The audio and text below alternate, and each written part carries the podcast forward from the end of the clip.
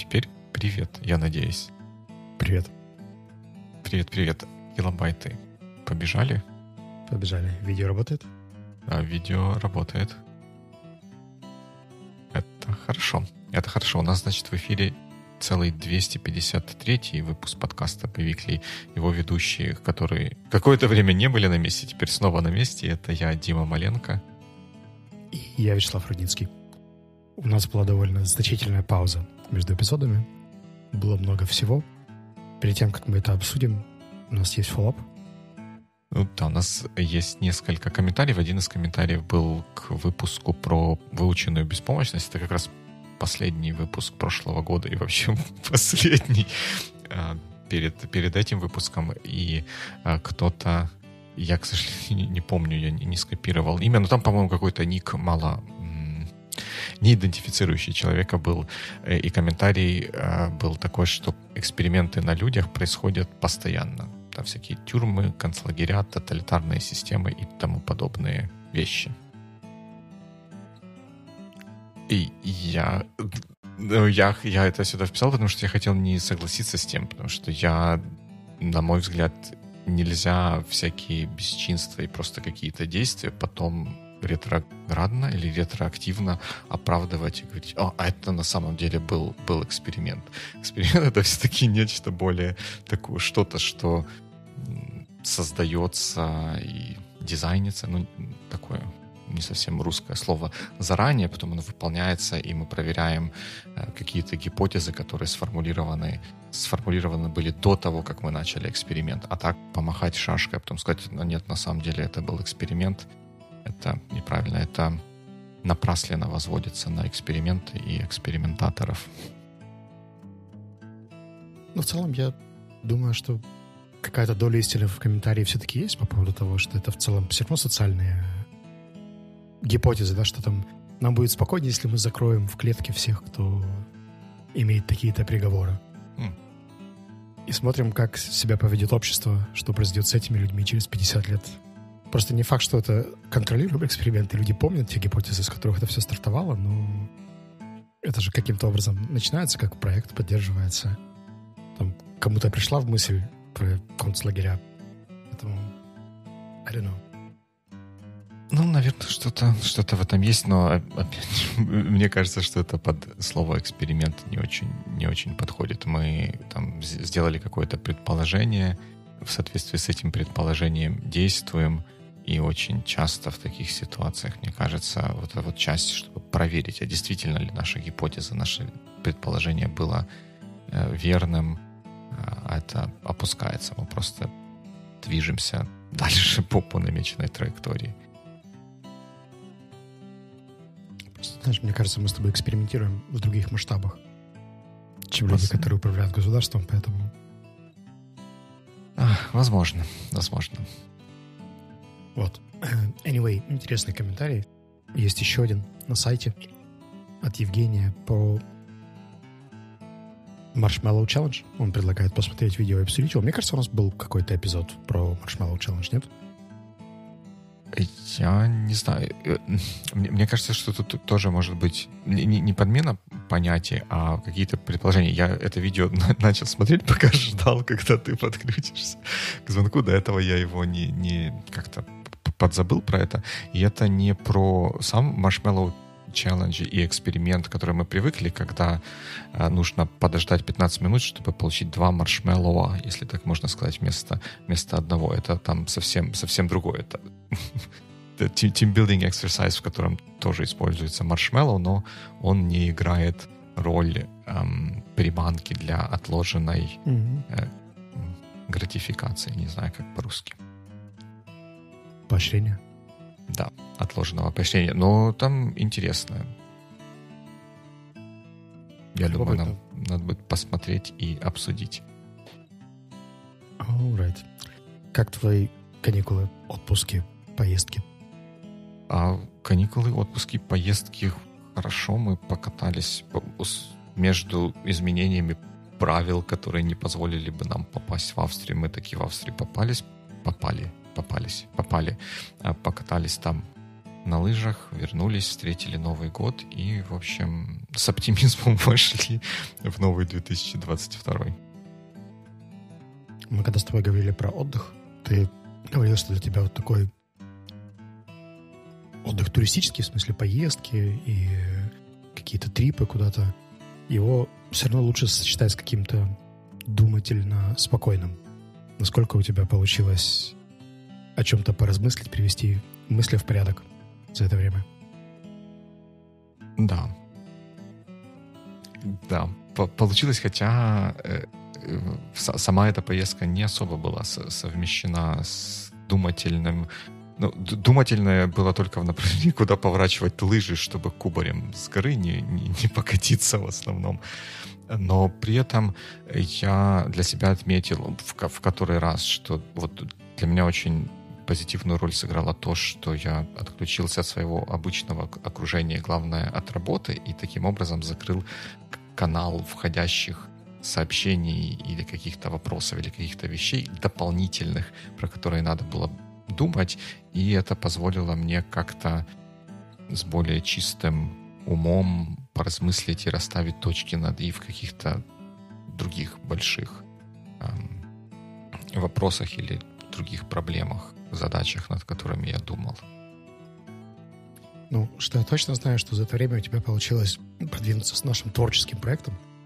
Если ты немного пригнешься, я не знаю, где у тебя стоит камера для YouTube, но да, мне, мне, мне получается, твоя голова зак- закрывает как да, раз да, картину, да, которая я... у тебя висит за спиной.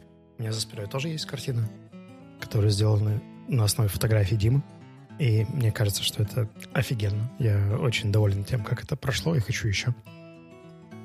Расскажешь, да. как, как, как ты докатился до этого проекта? Мне, мне тоже... Мне тоже это понравилось. Ну, я не знаю, как, как я докатился. Как-то... Эм, но я много чего фотографировал, какими-то фотографиями делился, на какие-то просто сам э, смотрел в своем, в своем Lightroom, а потом, может, кто, те, те, кто на меня где-то подписаны или в друзьях в Фейсбуке могли видеть, что я летом что-то решил попробовать снова фильм фотографии, как это, пленочную, пленочную фотографию, и это как-то вернуло меня к идее, а вот фотографии же, наверное, они выглядят хорошо, когда они напечатаны. Тем более я в сентябре э, попал еще на выставку London Photo Fair, такая большая, большая выставка фотографическая, и тоже там подивился тому, как по-другому фотографии выглядят, когда они в большом или в достаточно большом формате повешены на стену, и так зародилась идея попробовать что-то, что-то, что-то напечатать. А потом пришел, по-моему, я, я уже не помню вот этот, вот этот момент истории, но ты когда переезжал, как-то появилась идея того, что тебе... Ну, вернее, и, и у тебя была потребность украсить стены в твоей новой квартире, и как-то вокруг этого появилась идея напечатать некоторые из моих фотографий. Так получилось, что я в этой комнате провел очень много времени за последние недели. И та картина, которая висит у меня за спиной, давай я покажу ее просто, потому что мне кажется, что все должны ее видеть так ближе. Если вы сейчас слушаете нас через плеер, идите на ссылку на YouTube, находите видео и идите на какую-то там минуту. Мы сейчас будем смотреть картинку.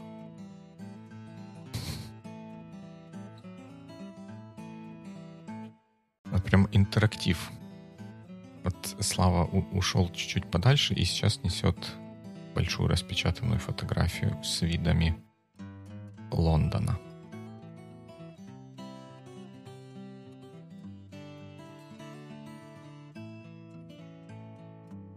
Я пытался что объяснить, что происходит. В этой фотографии. Те люди, которые успели уже увидеть, уделялись композиции. Здесь есть, наверное, скорее всего, скорее всего мое, э, мое видео будет зеркальным. И здесь не, не видно, что написано Waterloo.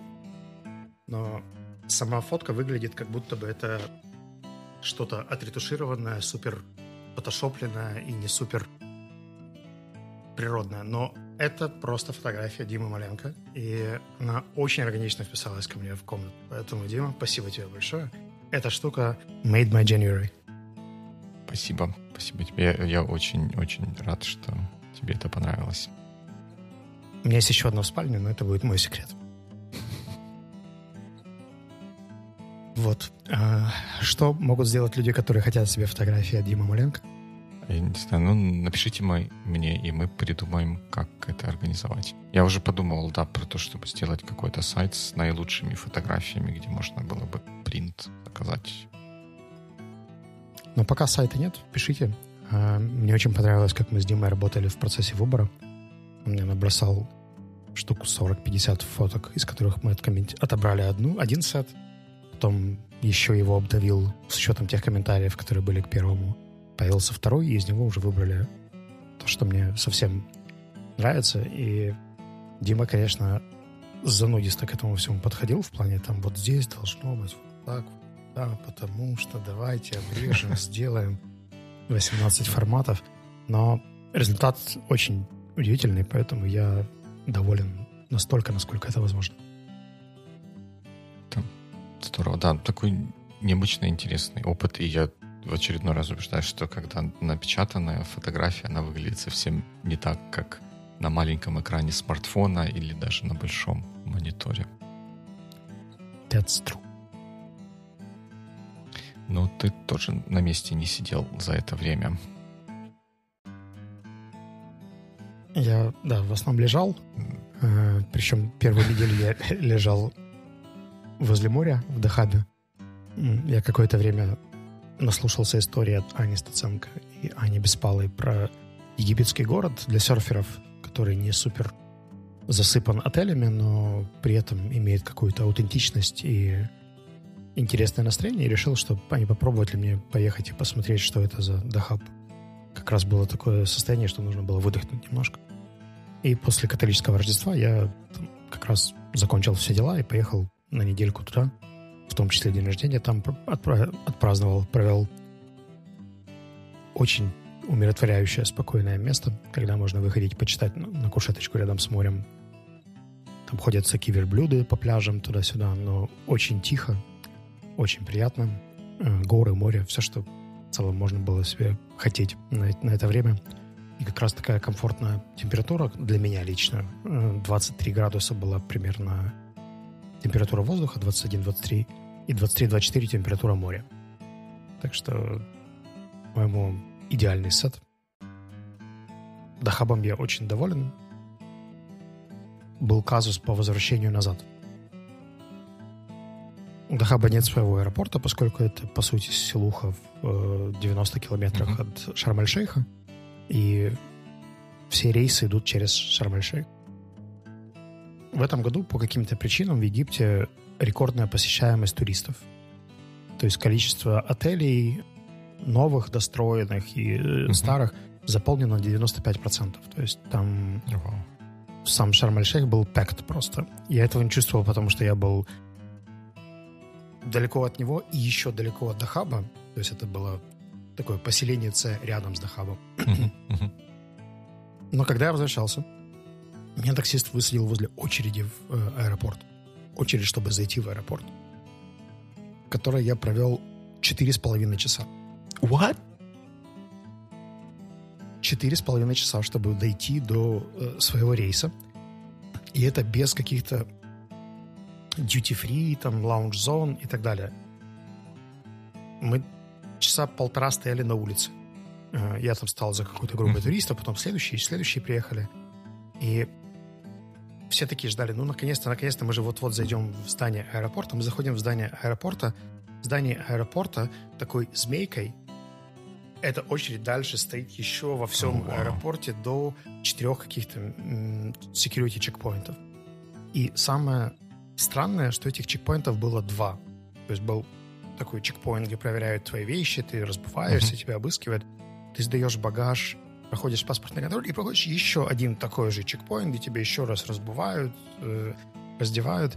И количество инфраструктурных элементов там было недостаточно, чтобы пропустить такое количество людей. Угу. Поэтому в какой-то момент я был где-то в середине этой очереди, то есть одну треть этой змейки прошел. Начали задерживаться рейсы, потому что люди не успевали проходить угу. э, свои регистрации, рейсы их ждали, не могли освободить нужные э, гейты. Нач, начала накладки, и что сделали туроператоры или менеджеры аэропортов? Они сказали, все с рейса такого-то проходите сюда. И это была фундаментальная ошибка, потому что в какой-то момент вся Все эта решили, что они с рейса разрушилась. И все начали идти не змейкой, а просто на- максимально прямо к... Кто-то начал обходить с одной стороны, кто-то с другой стороны. И я в итоге, простояв там уже часа три, оказался в конце очереди, потому что все, кто были сзади, прошли с каких-то других сторон.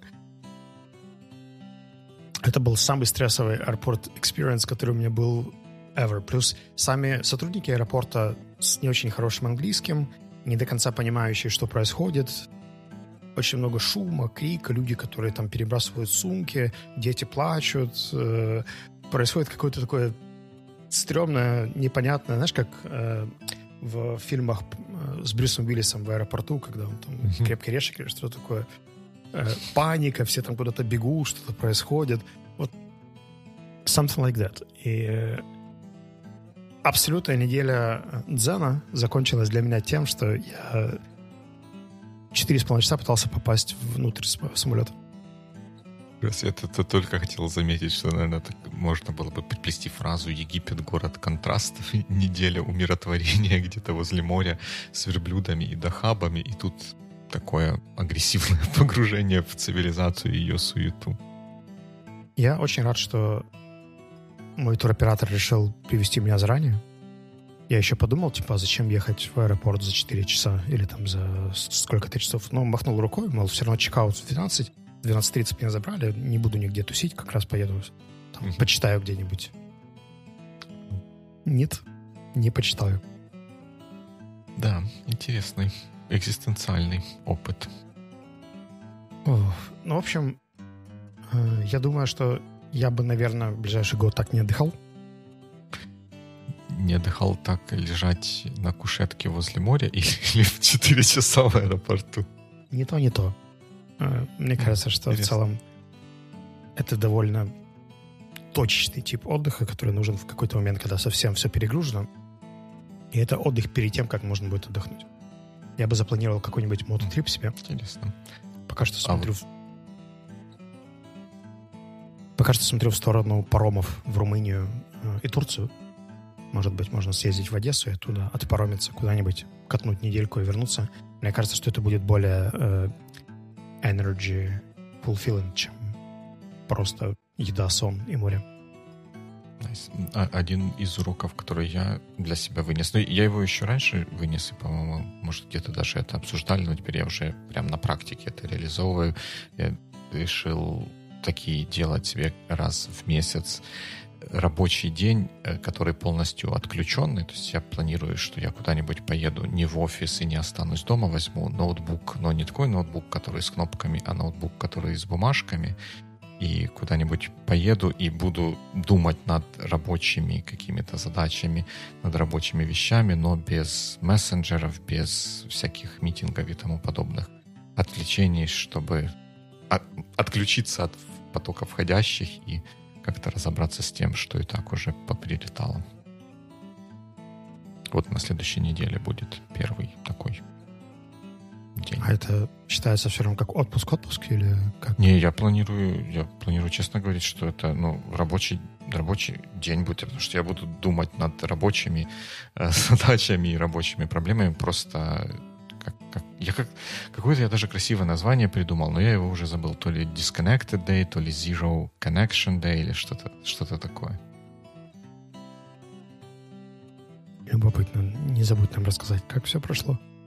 Попробуем.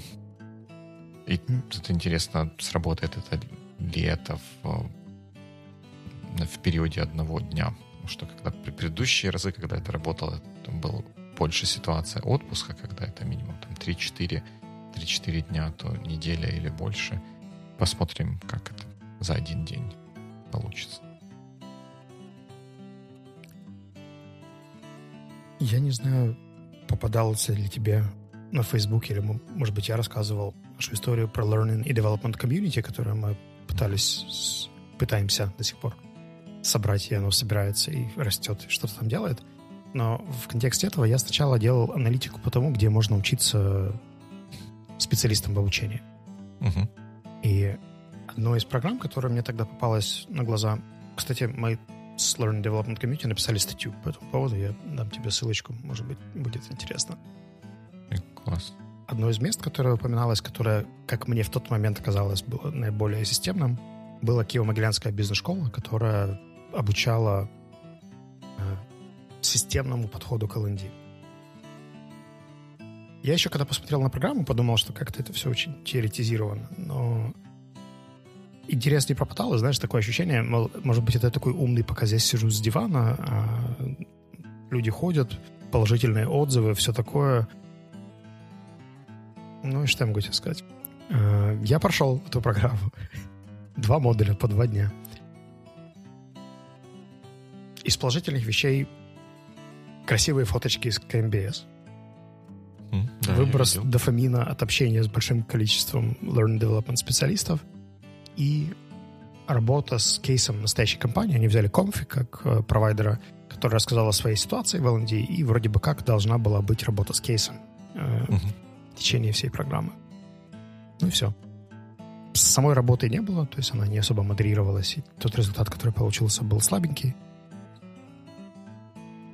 Мне кажется, что лекционный формат, в котором сейчас работает КМБС, он умирает.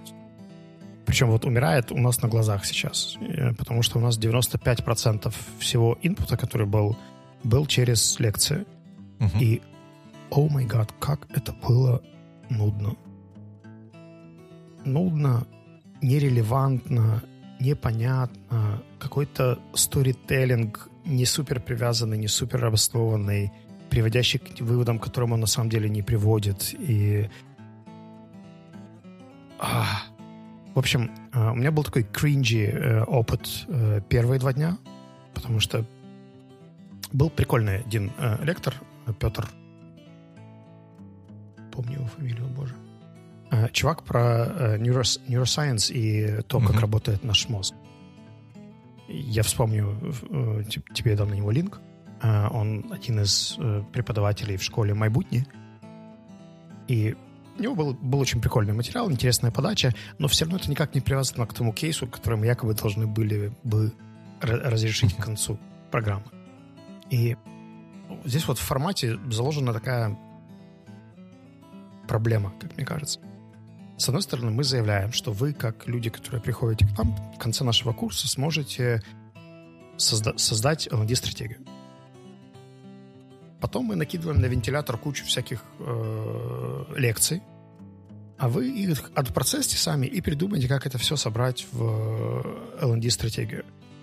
И спустя эти два модуля и там условный месяц э, между ними тебя собака за спиной. Хоть, я надеюсь, это моя собака, не чужая какая-то. Я тоже надеюсь. Спустя месяц у меня возникла мысль, что L&D-стратегию создали только те, кто ее мог создать еще до того, как пришел на эту программу. Мгм. А те люди, которые не понимали или не знали, что такое L&D-стратегия в целом, они и не приблизились к этому пониманию. В итоге вот эта история с кейсом Comfy, которая была очень крутой, потому что реальный настоящий кейс. Приходил HRD, Head of Learning Development, рассказывали свою ситуацию, свой бюджет, своих, м, ну, свои задачи, цели, вызовы, контекст, э, софт, которым пользуются. Ну, короче, вот, вот вам все. Мы этим практически не воспользовались. Э, И не воспользовались в основном за счет того, что мы сидели и слушали каких-то людей, которые нам рассказывали о гипотетических подходах, циклах колба, еще каких-то штуках, которые вполне можно было бы прочитать в межмодульном пространстве, а обсуждать что-то более прагматичное или хотя бы поработать в группах больше, потому что ты собираешь 36 L&D-специалистов в одной комнате, и за, за 4 дня они между собой общаются минут 15. Это, мне кажется, реально большой недочет формата. Это интересно. У меня есть несколько мыслей, и пока, наверное, две я попробую их не забыть. Мы сейчас нач- начнем копаться. Я как-то... Наверное, где, где-то этого, может быть, можно было ожидать, но я, но я этого не, не ожидал. У меня было пре- представление, что ну, KMBS, если я правильно, опять же, представляю, начиналась с MBA-программы ну, или по, по большому счету. Да, ну, да, это а, оттуда, оттуда, да, оттуда ноги начали расти. И мое представление о MBA-программах, и я где-то слышал позитивные отзывы про KMBS MBA-программу, что MBA-программы, особенно хорошие, они строятся вокруг работы над кейсами, что это э, такой интерактивный намного более интерактивный формат, чем просто лекция где-то где в университете. И я, когда ну, видел твои фотки и лайкал твои фотки красивые да, с КМБС, я почему-то так по, по умолчанию думал, что это будет такая вот кейс, кейс, кейс-based работа. И я даже удивлен, что такой вот формат. Просто мы вот сейчас начитаем лекцию, что он еще существует. Притом кейс был. Просто он никак не был заложен в сам формат обучения. То есть кейс был хороший, причем ребята из конфи реально всадили до хера времени в это. Они описали его на трех страницах. Они пришли к нам на первый модуль, дали uh-huh. вводные. Они ответили текстом на все наши вопросы, и они приехали еще физически из Днепра вдвоем, uh-huh. чтобы побыть на втором модуле и там послушать наши какие-то презентации и так далее. Мне кажется, что это большой disappointment, но парадоксально большинству участников, скорее всего, это было тоже ок. То есть они напишут какой-нибудь там приятный отзыв, что класс-класс-класс, там КМБС, новый сертификат и все такое. Но с точки зрения L&D мне кажется, что это беспредел. Интересно. У меня еще мысли приходят. Я вторую мысль я еще помню. Мне еще одна пришла, я ее сейчас попробую тебе рассказать. А это как как-то...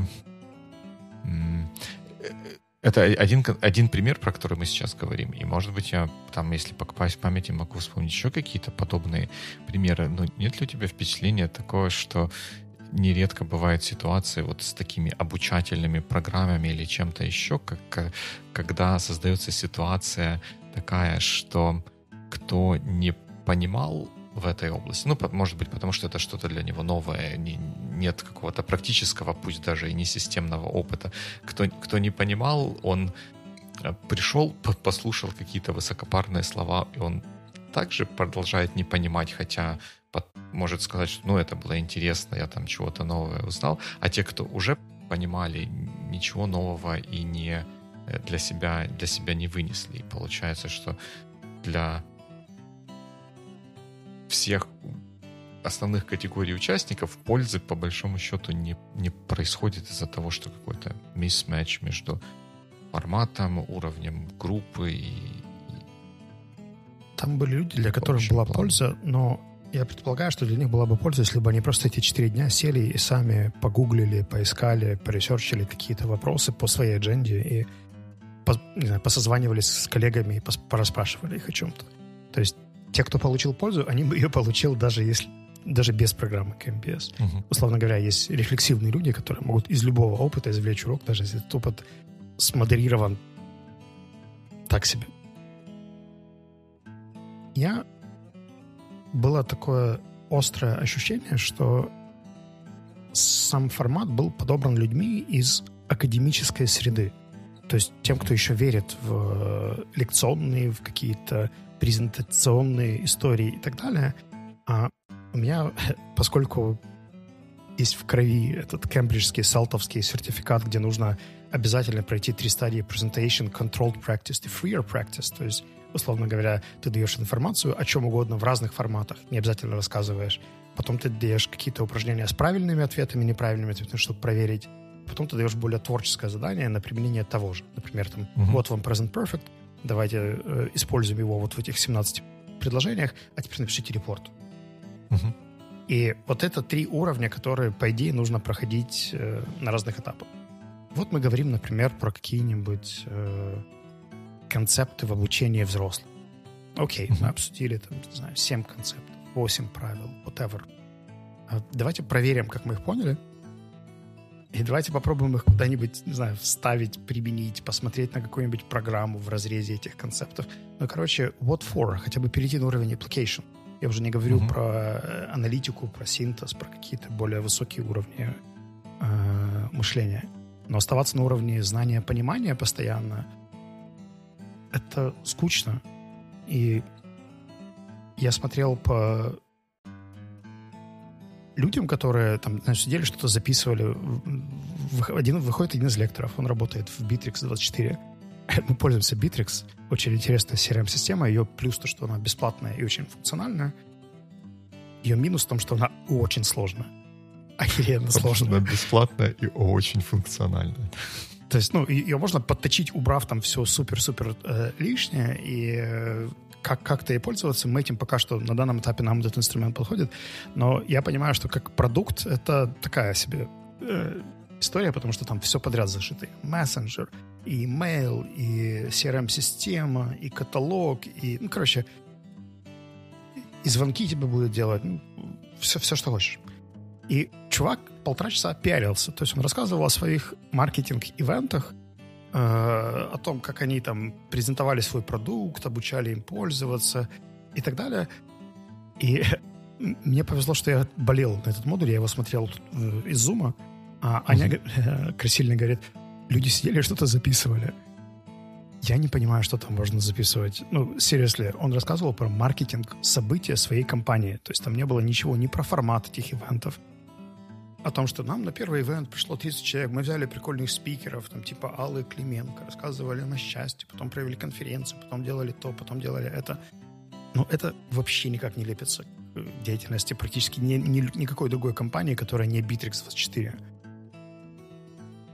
И это возмутительно и удивительно одновременно, потому что люди, которым вроде бы как... Ну, то есть, это, знаешь, вот из, из серии тех записей, которым я на 98% уверен, никто никогда не вернется больше.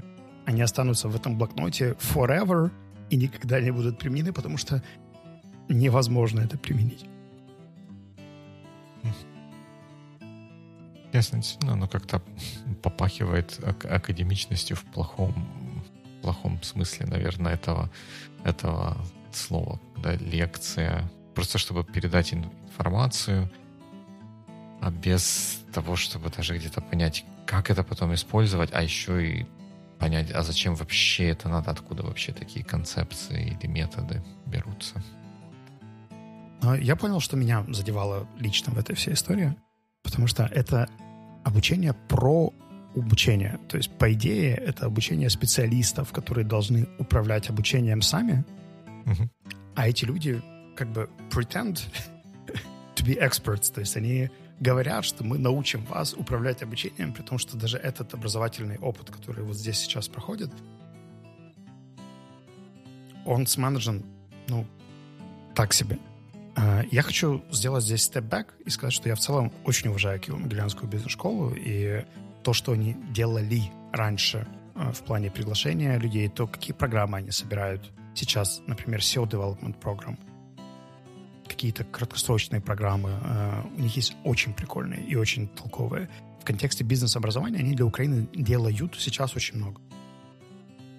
Мой фокус конкретно на программу, направленную по learning и development, потому что learning development в этом плане как сапожник без сапог. То есть чтобы скрафтить хорошую программу по обучению, нужно хотя бы, не знаю, взять методы обучения. И серии мы вам расскажем про формат uh, Flipped Classroom, mm-hmm. там, где вся теория дается до занятий, а люди приходят попрактиковаться, ну, ни хера такого не сделаем, потому что мы будем слушать лекции, а всю практику вынесем в межмодульное пространство, где ничего не произойдет, потому что мы даже инструкции вам не дадим, что нужно делать, или подсказок, каким должен быть финальный результат.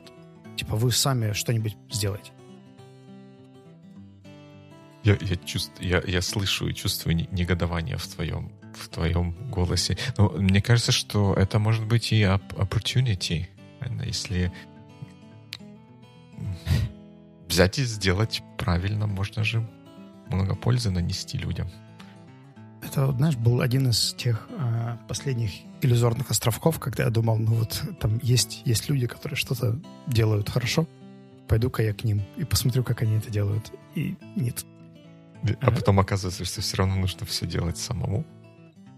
И вот это уже логическое э, когнитивное искажение. Все нужно делать самому, да? То есть, по сути, нет, не нужно все делать самому. Я уверен, что где-то кто-то что-то хорошее делает. И просто, может быть, имеет смысл перестать искать в русскоязычном пространстве и начать э, смотреть на англоязычные курсы, ресурсы. Потому что меня же научили тем вещам, которые я знаю, как-то. То есть э, те концепты по применению практики, по организации курсов, они же где-то взялись, да, где-то их используют. Я даже догадываюсь, где. Но это очень дорого.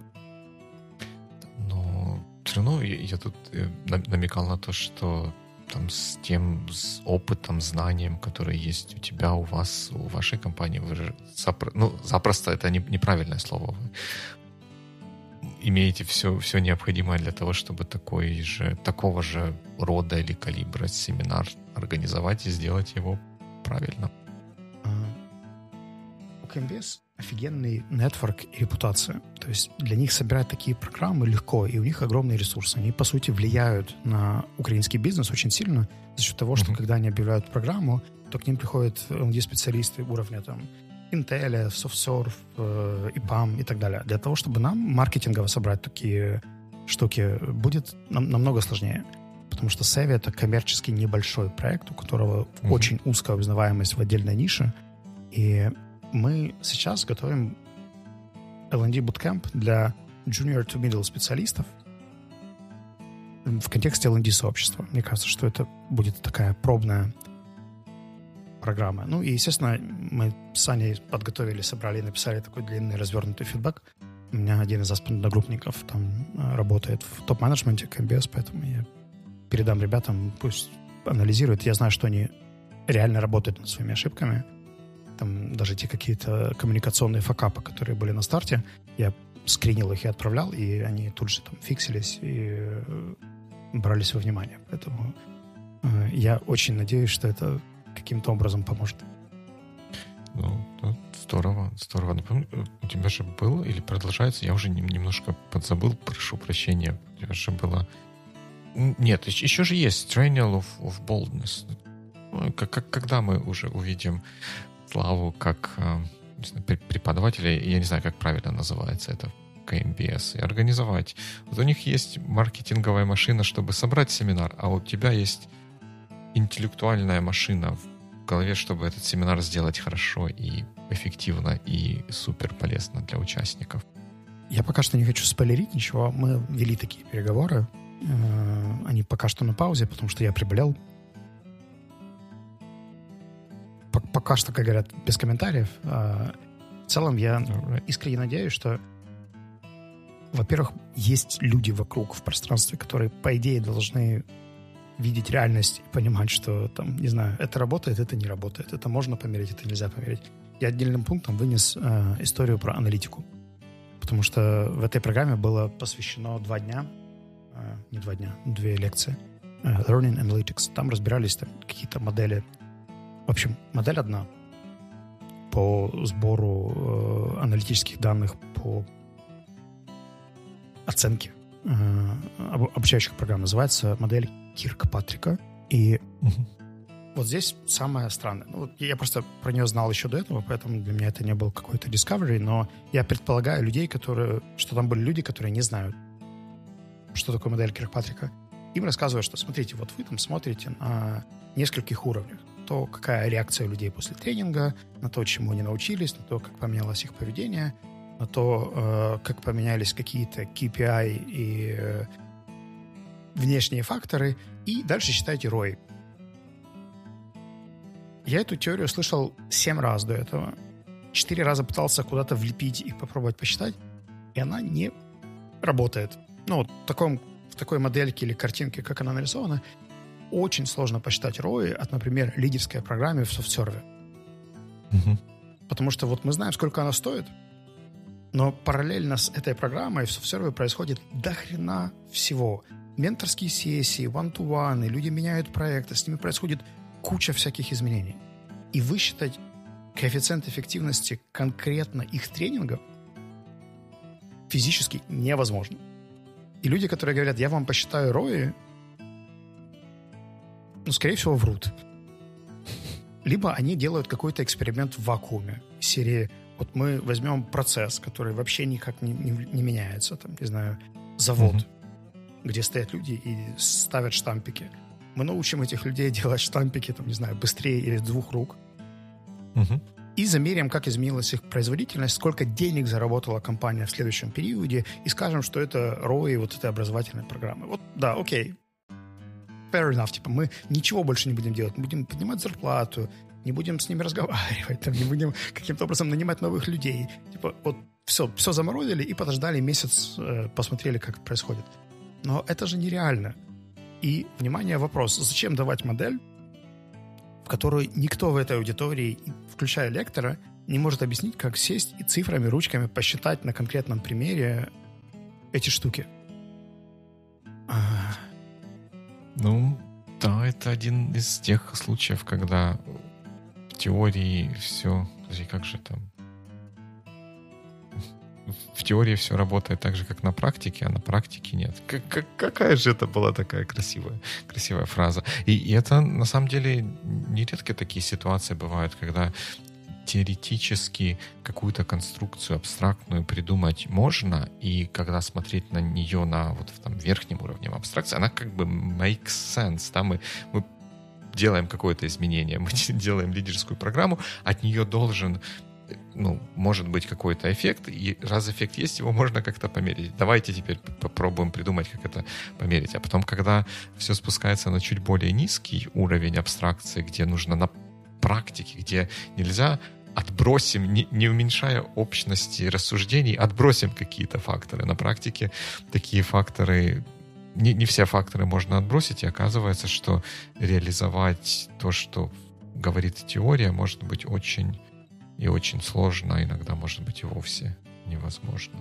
В общем, мое субъективное summary по этой программе, она полезна э, за счет нетворкинга, потому что там есть разные люди из разных индустрий, разного уровня. Она полезна тем, кто э, хочет набраться терминов и понять в целом, какие есть там модели, концепты, подходы. Ну, короче, в одном месте интенсивно подчеркнуть терминологии. Угу. И э, она интересна с точки зрения просто другого подхода или другого опыта. Если вдруг историю с кейсом докрутят, то будет вообще э, интересненько. С какими ожиданиями туда не стоит идти? Что вы получите системные знания о чем-то, то есть это все равно пазл каких-то штук, и они не всегда мэчатся друг с другом, часто противоречат друг другу. Там, к сожалению, сейчас не зашита работа с какой-то конкретной кейсом или методологией, поэтому сам процесс может показаться фрустрирующим. И, э, наверное, самое важное — это правильно выстроить свои ожидания. Потому что я вроде бы как понимал, что там будет теоретически концептуализация э, learning development процессов, и частично мне это помогло, потому что я не так сильно расстраивался, а я знаю, что люди, которые туда пришли с ожиданием что нам сейчас высыпят инструментов и научат системно управлять uh-huh. L&D-процессами, э, были чуть более разочарованы. Поэтому точно круто для каких-нибудь middle специалистов, которые не имеют профильного образования и мало там, слушали, читали в контексте L&D. Э, или для людей, которые хотят расширять нетворк и дальше учиться сами и разбираться в том, как это все работает. То есть для тех, кто умеет учиться и хочет взять себе просто новых векторов то, наверное, для них это было бы интересно. И самое последнее это для людей, которые хотят переключиться из модели реактивного learning development, то есть там, где тебе заказывают тренинги, тренинги, тренинги, ты их ходишь, ищешь, делаешь, фигачишь, в более проактивный, то есть человек, который хочет участвовать в целеполагании, в вопросе зачем, в предложении методов, в обсуждении того, как этого достигать. В этом плане они молодцы. И часть вот этого притчинга, который был от э, лекторов — был о том, какая должна быть роль L&D-специалиста. Я с этим согласен на концептуальном уровне. Я не уверен, что это уместно, это уместно именно вот в этой программе, в этом формате лекции, но как идея и видение я полностью поддерживаю. И для людей, которым хочется сделать shift от э, я просто реагирую на запросы, и я чисто сервисный отдел, который организует обучение под заказ, в я помогаю бизнесу достигать целей, для этого мне нужно участвовать в формировании целей, понимать их глубже, предлагать свои методы, понимать, как мы их будем считать и мерить в конце, и исходя из этого как-то координировать работу и предлагать свои шаги. Could be nice. И за это Кембес большие аплодисменты. Здорово. А тебе большие аплодисменты за то, что ты даже где-то, если что-то пошло не, не идеально, смог извлечь полезные уроки и объяснить, кому это может быть интересно и нужно.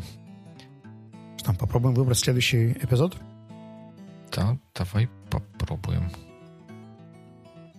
Я бы предложил, вот мы, мы в такой вот струе об, обсуждения сейчас были обучения и всяких таких вот интересных концепций, которые могут в теории хорошо выглядеть, а на практике, может быть, not so much. Вот как раз взять вот это видео, несмотря на то, что это видео стеда про um, Marshmallow Challenge, и там речь о team-building exercise, если вдруг мы быстро обсудим то, что мы в видео а, увидим, мы можем поговорить про какие-то другие э, team-building exercises или сложности с team-building exercises, и как они работают или не работают, и в каких вакуумах и с какими сферическими конями. Окей, okay, да, давай попробуем. Там sounds like a plan. Тогда good week. Uh, good week, and it's good to be back.